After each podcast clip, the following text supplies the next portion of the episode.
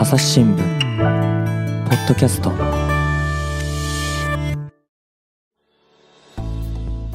朝日新聞の神田大輔です、えー今回はですね科学医療部の記者小川しおりさんに来てもらっています小川さんよろしくお願いしますよろしくお願いします。あなたが柄にもなく緊張してるじゃないですか え？そうなんですよ。どうしよう。めちゃめちゃ緊張してます。あのーまあ緊張しているのには理由があるんですよねそうなんです。今日はあの素敵なゲストをお迎えしてますがじゃあちょっと小川さんから紹介してください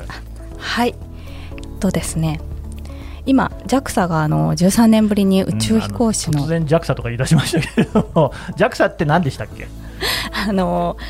えっと日本の宇宙局って言いますかね。うんあの NASA の日本版っていうとそうですね はいまあわかりやすいかなとほ。とんどだとは思うんですけれどもはいそういうところですね、そうですね、はいそこがあの宇宙飛行士の募集をうん13年ぶりに始めたんですよ。うんうんそこで今日はあの前回2008年の選抜試験の時にファイナリストの10人まであの残ったあの内山隆さんをゲストにお呼びしています。千葉さんよろしくお願いします、はい、よろしくお願いいたします。小川さんちょっと呼び込んでよ そうですね。緊張しすぎじゃないですかねあ小川さん、なそうんでそんなに緊張してるんですか？いやだってこういうねあの回しっていうんですか？あそこで緊張してるんですか？内山さんがちょっとやっぱりあのすごい人だからっていう。いやそれもありますよ。まあでもあの内山さんには一度ねお会いしてあの取材はさせていただいたので そこで多少打ち解けたかなと は思っているので。内山さんあの小川記者の印象はどうですか？あ、はい、あの一度ちょっとね、つくばの方に来ていただいてお話をしたんですけれども、やっぱり非常に興味を持っていただいて、で、まあ私の活動もそうですけれども、まあ JAXA が13年ぶりにやってる宇宙飛行士選抜試験を、あの多分新しくチャレンジする人たちにもあの注目されてるんじゃないかなと思っていて、非常にそういうところであのまあ熱心さと熱さを感じてます。なるほどありがとうございます。ありがたいお言葉いただきましたね本当ですねはい、本当にじゃあそれを勇気もらってはい。進行お願いしますよはい、はいわかりました。はい。じゃあそのあのファイナリストに選ばれた内山さんに今日はお話を聞いていきたいと思います。はい。ではどうぞよろしくお願いいたしよろしくお願いしま。す。はい。で内山さん今はあの JAXA で働いているということですけども、今ってどういうお仕事されてるんですか？はい、あのー2009年から2020年まで、あのー宇宙ステーションに物資を輸送してたコウノトリっていう宇宙船があるんですけども、そこでちょっと長らくですね、あのまあ、開発の仕事とあとそのコウノトリを遠隔操作するっていうですね管制チームのまあリーダーですねフライトディレクターっていうのを仕事をしてましたはい。でそのコウノトリの2代目の宇宙船っていうのを今、えーまあ、日本では開発してるんですねはい。あの HTBX というふうに呼ぶんですけれどもあの新型の宇宙船というのを開発しておりまして、まあ、そこに今携わっておりますなるほど。HTBX の開発をしているということですけども、実際ちょっと細かいんですけど、どういった部分を開発してるんですか？はい、あの HTBX 自身は宇宙ステーションに物資を輸送する、えー機能があるんですね。で、これ、まあ、コウノトリと同じ機能なんですけれども、それをもう少しアップグレードされた形の、まあ、新型の宇宙船になってます。で、この中でも、あのさらにですね、遠くに、今、まあ、宇宙ステーションってあの地球低軌道にあるんですけども、あのゲートウェイというですね、アルテミス計画の中で、まあ、NASA がリードして進めている計画の新しい、まあ、月周回ステーションがあるんですね。そこにもあの物資を輸送できる能力っていうのをこの新型宇宙船開発の中で、えー先行的に実証開発していこうということをやってるんですね。その中でもあのドッキングというですね、はい。えー宇宙飛行士がまあいなくても無人で自律的にドッキングあの拠点に、えー宇宙飛行士がいる拠点にですね、まあ、宇宙基地ですねにドッキングして、えーさらにまあそこからも離れていけるっていうような、えー今までのコウノトリにはなかった新しいドッキングシステムというのを開発してます。あの内山さん僕ね宇宙全く知らないんです。僕の宇宙船の知識は宇宙戦艦ヤマトしかないんですけどはい。あの形としてはどんな形してるんですか？あのまあ、コウノトリも、えー新型の HTBX も大体あの直径が4メートル。結構ちっちゃいね。高さが10メートルぐらい。いや結構でかいですよ。あの大型の観光バスぐらいですね。あバスね、はい。わかりやすい。でそれが、まあ、種子島からロケットで打ち上げられるというものなので、まあ、かなりののまあ、大きさかなと。今の、えー世界にある宇宙船の中でもスペースシャトル退役後は、まあ、一番大きいと言われるぐらいの大きさです、ドッキングってあれですか、やっぱコンバトラー V みたいにドッキングするんですか？あの思ったよりもちょっとまあゆっくりだと思います。まあ、やっぱり安全にドッキングといえども衝突なのでああ、そっいか。かに、えー衝撃を和らげながら、えーしっかりと安全にドッキングできるか信頼性高く作るかっていうところが、まあ、難しさですね。なるほどその HTBX って一応来年度に初飛行の予定なんでしたっけ？そうですね。今まあそういう計画計画ではそうですね。わかりました。はい。じゃあ内山さんが作った HTBX がちょっと飛ぶのを楽しみに。はい。しています。はい。ありがとうございます。はい、ではあのもちろんあの選抜試験のお話に入っていきたいと思います。え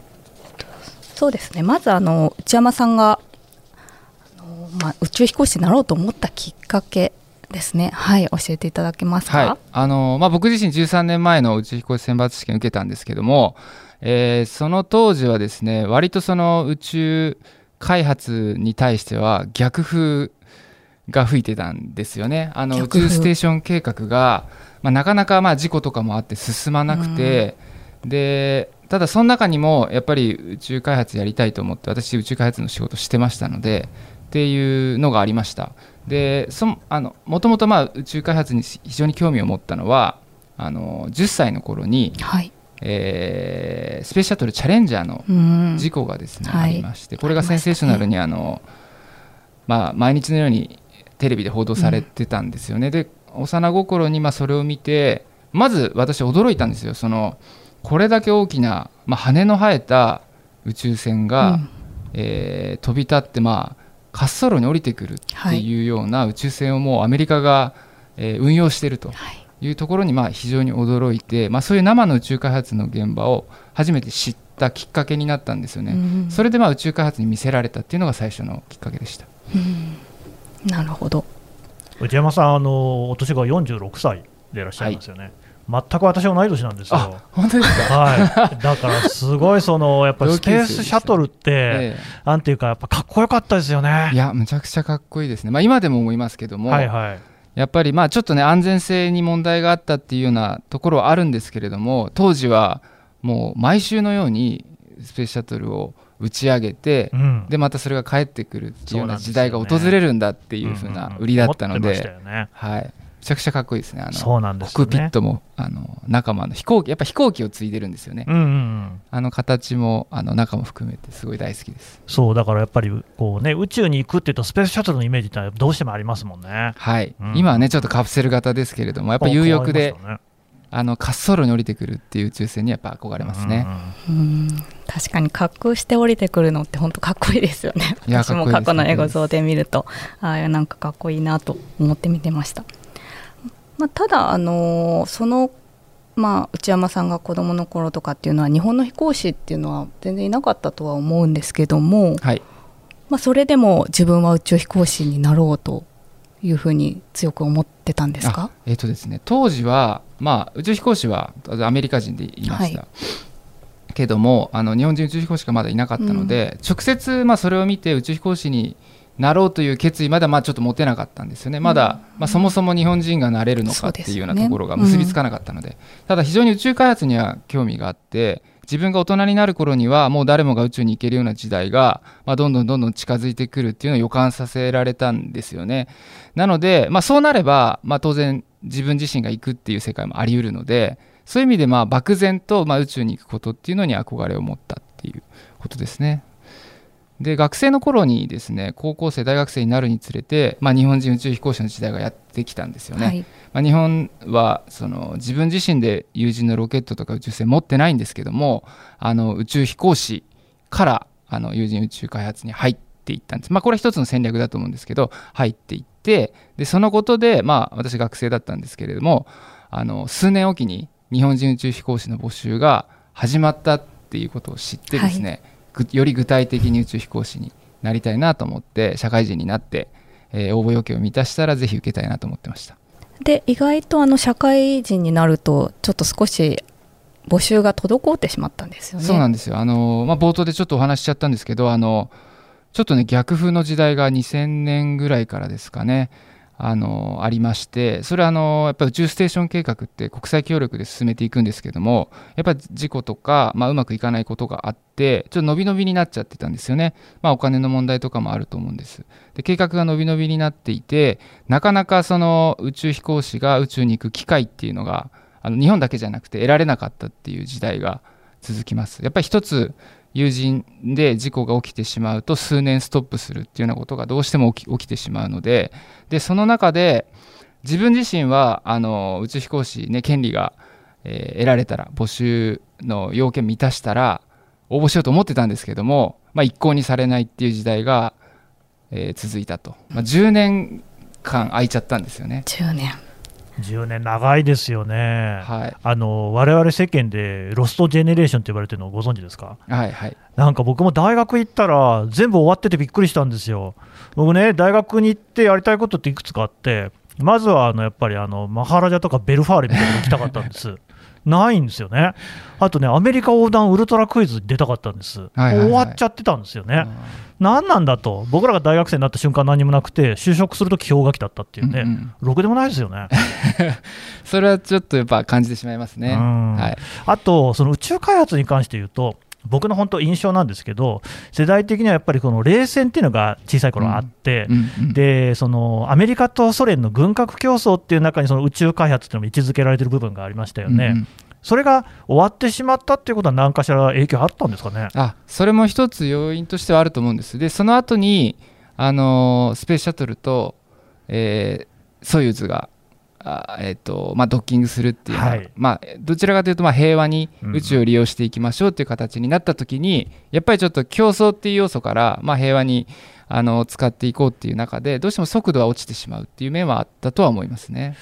なんとなくまたね、ロシアのウクライナ侵攻で、ちょっとこうね、雲行きが怪しくなってきた感じもしますよね。はいまあ、そういうところで、まあ、この宇宙開発は、うん、えー、まあ、平和的に使っていくっていうところで、何か貢献できたらなとも思います。で10年空いたということですけども、まあ、あの1999年の募集から10年経って2008年に宇宙飛行士の募集がついに始まっったわけですけどこの時って始まった時のことって覚えてますか？どういうふうに知ったとか？はい、はい、あのまあ、2月28日にその決まったんですよ、まあえー、だから2008年ですよね、うん、はい。えー、募集するということがあの公式に決まったんですねで募集開始が4月1日っていうことだったので、はい、まあ、私はその最初の日にえー、っとですね同僚からですねこれ見たっていうあの連絡が来てで私もそのニュースは見てたニュースというかあのまだ当時はまだ募集を開始しますっていうよりは開始することを決めましたというニュースだったんですけど、はい、えーと、それがを聞いてあの、まあ、聞いてたんですよ。自分自身でもあのキャッチしていてでそれを見た瞬間はやっぱりちょっと寒気がして鳥肌が立ってっていうような感覚でしたね。っていうのはちょっとね予想してなかったんですよね自分自身、はい、まあ、10年も空いてしまってそうですよ、ね、でかつその、まあ、厳しく遅れてる状態っていうのは、まだ引き続いていたのでであの日本も希望っていうあの実験棟をこれから打ち上げるっていうような時期ではい、でコウノトリも、えー、翌年に打ち上げを控えているっていうような時期だったのでちょっと始まるちょっと手前っていう感じだったんですよね、だからそのタイミングであの募集が始まったっていうのは個人的にはちょっとキャッチできてなくてあの非常に驚きました。で驚いたとともにあのやっぱり興奮するというかえー、そして一気にさやっぱ自分事として取り入れてあの緊張感が走るっていうんですかね、うん、一気にまたその受験生に戻るみたいな感覚を持ったっていうのを覚えてます。なるほどもうその飛行士受けるための準備とかってしてたんですか？あその当時はあのその募集募集というか受験のために何かっていうのは、まあ、正直まだそのいつになるかも見えてなかった中なのでやってなかったです。ただ自分自身その宇宙開発をやっていてでそのコントリの開発をやりそれをじゃあ運用指揮する、まあ、フライトディレクターの候補として仕事を始めようっていう時期だったので、はい、それ自体がまああの準備にはなるっていうような、まあ、幸運な状態ではありましたね。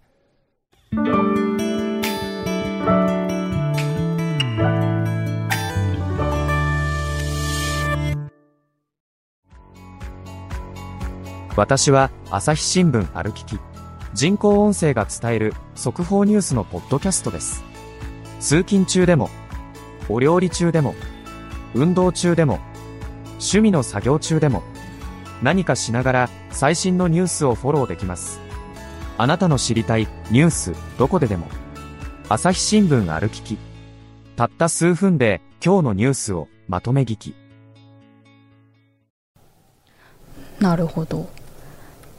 でも実際に前それで募集始まったらエントリーシートっていうのを出して、まあ、そこから何かしら自分で対策をしていったっていう感じですか、はい、あの当時はちょっと今回とは違ってですね突然だったんですよね、まあ、2月28だから、はい。募集開始の1ヶ月前に公表されてで1ヶ月後からもう応募開始。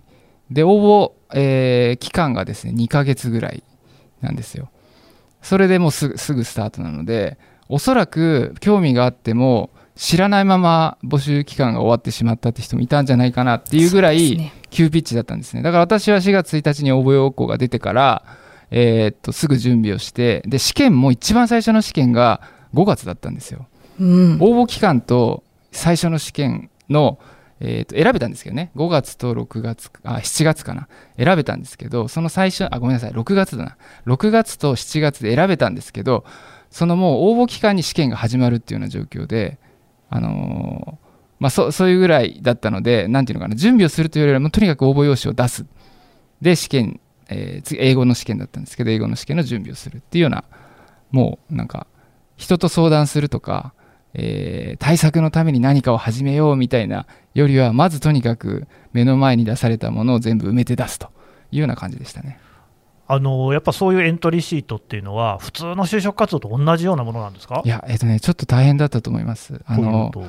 志望動機とか、その家族の意見とかですね。家族の意見、あとは目指す宇宙飛行士像とか、割とまあ通常のものよりは、えっと、多いんですよね。うんうんで、かつ医学検査を病院で受けて、えーその証明書を出せとか、健康じゃなきゃダメだと。はい、うん。あの最初の、まあ、スクリーニング的なものなんですけれどもそれを自分で個人で受けて出せとか結構要件が多くてですね。それを集めるのに結構大変でしたね。あの普通の就活だとですね、学知化って言って、学生時代に力を入れたこととかね、書かされますけど、はいはいはい。そういうのはないんですか、えっとそれも含めてですね。あの含めて。が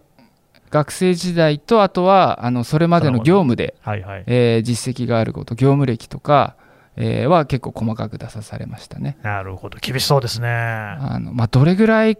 ね、どういうふうにまず見られるのかっていうのも分からなかったんですよね。あのその自分自身がこれまでの人生で特殊な経験されましたかとかあの業務歴とかにえ加えてですね。特殊な方がいいっていうことですか？あの多分当時あ今回はちょっとあの出され方が変わってじゃあ何が特殊なのっていうところの説明が加わったんですけど、当時はあんまり加わってなかったので 何が特殊だか分からぬままなんとなく書いてました就活と違うのはその、その場合は先輩がいないってことですよね、あそうですねアドバイスもらおうとしても。しだし試験のそのワンステップワンステップで一体何を見ようとしてるののかっていうのも正直分からぬまま受けてるっていう部分もありましたね。セオリーがないわけですね。はい、なんか上司の推薦書もいるんでしたっけ当時は。はいあのーちょっとね後のフェーズになるんですけれども、えっと、最終選抜の時には、えっと、JAXA のその選抜チームの方がそれぞれの所属会社に行って、えっとまあ、10枚ぐらいのやつかな。その結構この項目についてこの人はどういう、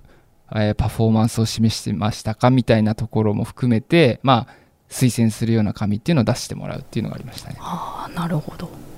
でまあ当時のあのーまあ、募集要項には確か立ち泳ぎができるとか、うんうん。着衣水泳ができるとかそういったなんか項目もあったと思うんですけどもそういうのも練習はしたんですか？はい、あのー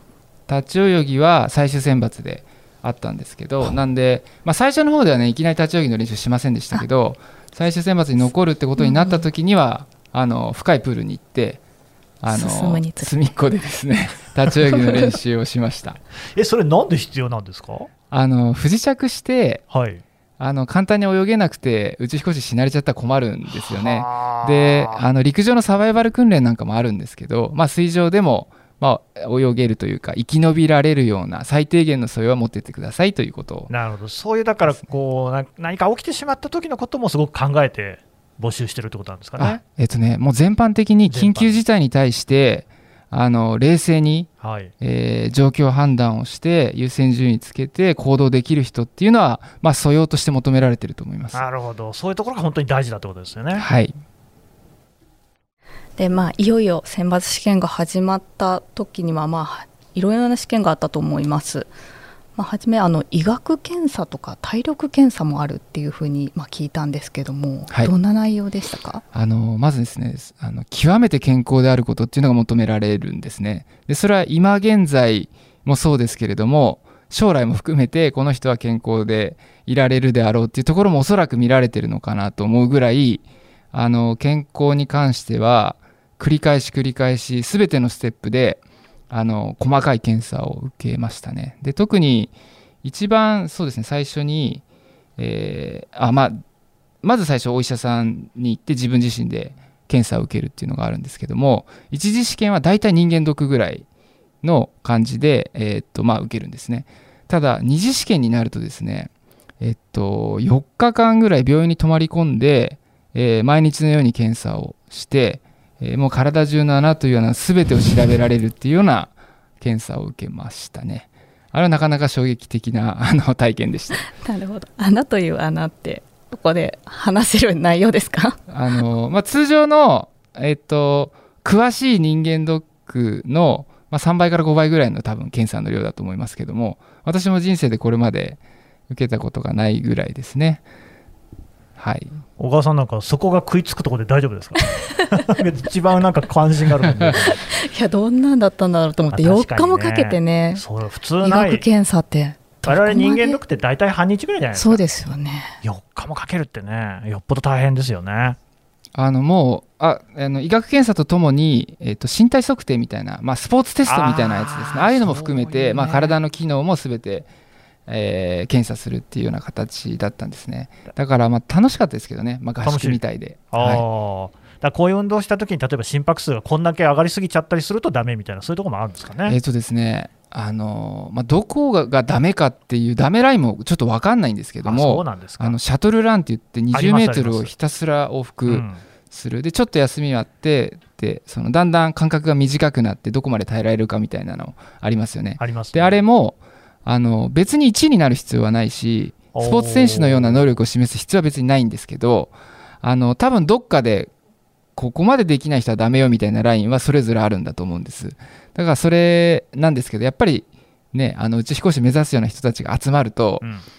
あの同時に4人でやるんですけどビリにはなりたくないじゃないですか。あ そりゃそうですよね。でやっぱり自分の力以上のものを出してしまってあのちょっと疲れすぎちゃって次のあ。検査に響くとかね。そういうのもあったと思いますね。ちなみにスポーツは何かされてたんですあか僕バドミントンやってて結構競技スポーツとして、はいはい。あのまあ、全国大会に出たりとかしてたんですよ。すごいですね。だから割と自信はあったんですよね。だからあんまり負けたくないなと思って ちょっと頑張っちゃう方で気をつけないと危ないなと思ってやってました。なるほど。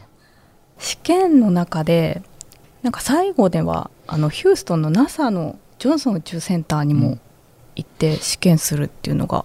あったようなんですけども、はい。覚えてますか？はい、あのそれは最終選抜ですね。10人に残ってからなんですけども、えー、と1週間の、えーとまあ、NASA ヒューストンにある、まあ、ジョンソンスペースセンターという、まあ、有人宇宙開発のメッカなんですけどもそこで試験を1週間受けました。でこれは NASA の宇宙飛行士選抜で使われているもの、えあとは宇宙飛行士の訓練で実際に使われているものなんかを使って、えー個人個人の宇宙飛行士適性を見るっていうような試験を受けましたね。さすが NASA であの、なんていうのかな面接とかももちろんあるんですけど、やっぱ実際に、えー、とロボットシミュレーションであったりとか、あとあの EVA って船外活動あるんですけど、自分で宇宙服着て船外に出るっていう。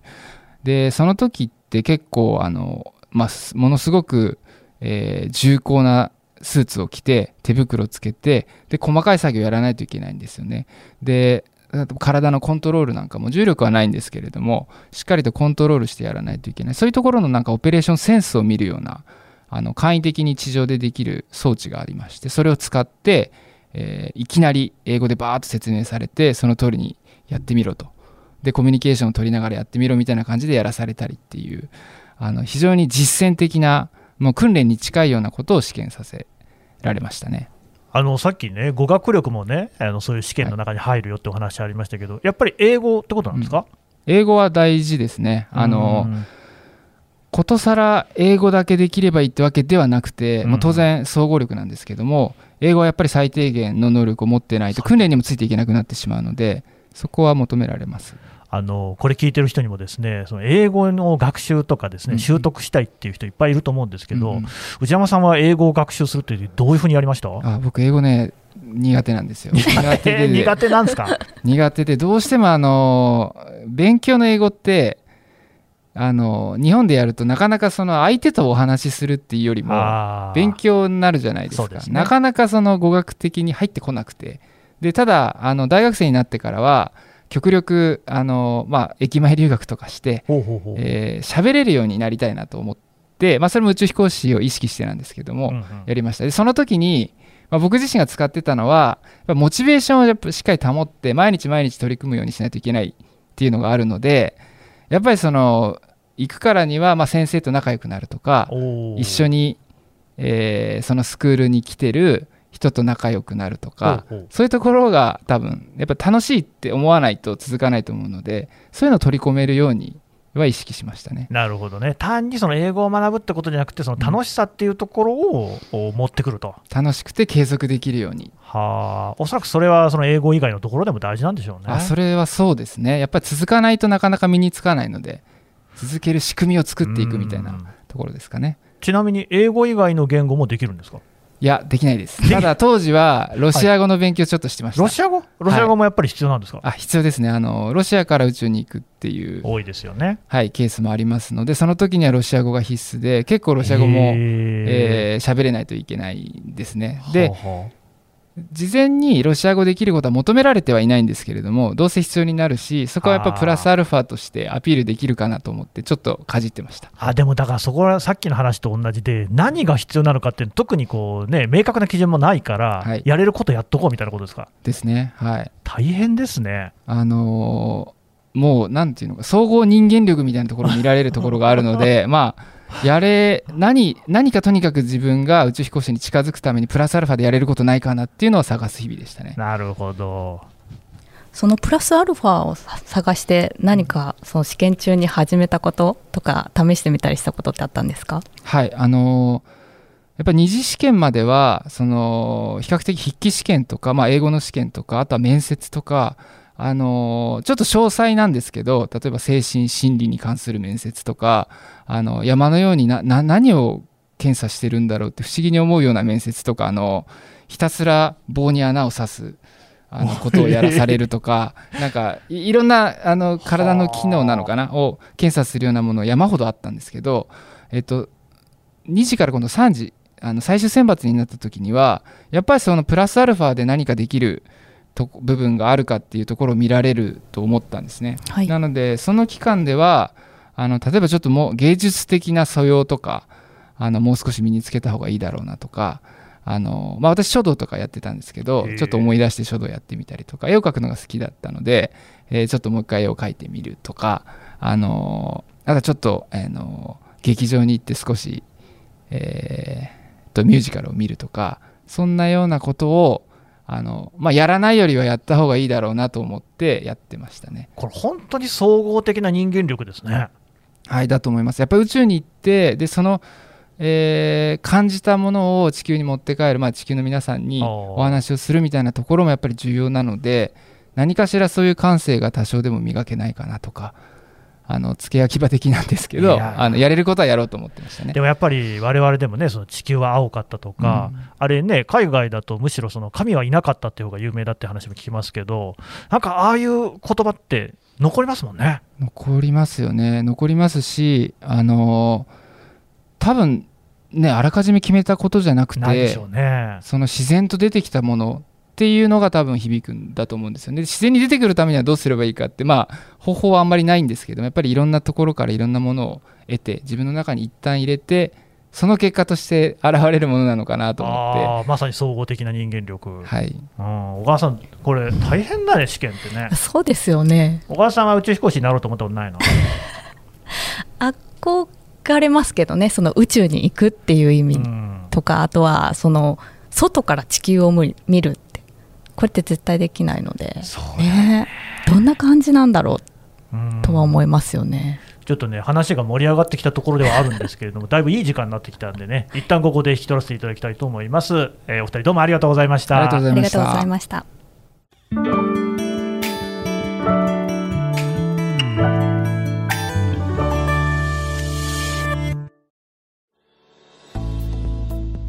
はい、えー小川しおり記者、そして内山隆さんでした。えー内山さんのところでですね、ご著書があるということですね。あありがとうございますあの13年前に私が経験した宇宙飛行士選抜試験の経験をですねちょっと本で出させていただいておりまして、えー宇宙飛行士選抜試験ファイナリストの消えない記憶と題しまして、えーっと昨年12月ですねうん出させてもらってます、で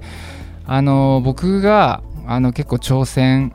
したその全てをえー経験体験記として書いておりますのでぜひ皆さんあの宇宙に興味のある方以外の方も含めて読んでいただけると嬉しいなと思ってますいやーだって今日の話だとね、内山さんはもうまさに何の知識もないところでやってきたんだけれども、これを読めばね、次に宇宙飛行士になろうっていう人はもう立ちどころにして知識が身につくわけですね。身につくと思いますあ ぜひお読みいただければと思います。内山さんどうもありがとうございました。りがとうございました朝日新聞ポッドキャスト朝日新聞の神田大輔がお送りしましたそれではまたお会いしましょうこの番組ではリスナーの皆様からのご意見ご感想を募集しています。概要欄の投稿フォームからぜひお寄せください。ツイッターやメールでも受け付けています。ツイッターでは番組情報を随時紹介しています。